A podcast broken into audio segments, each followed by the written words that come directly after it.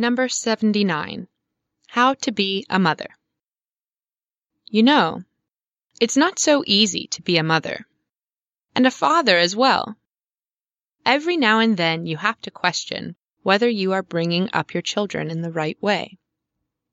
Just imagine that a doctor told you to give a liter of water to your child every day, and that your child would get used to drinking water sooner or later.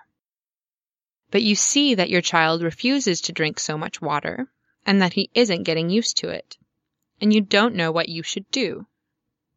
You ask your mum for advice because she is a more experienced mother. She has already brought up you and all your brothers and sisters.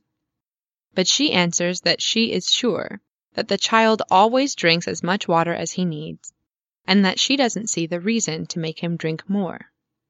And your friend told you that her child was used to drinking water by the time he was two.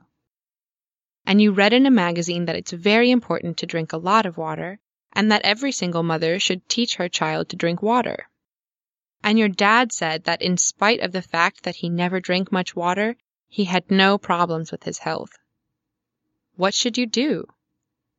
I don't know. I just have to say that if you want to be good parents, you'll have to get used to questioning your decisions all the time. That's our life.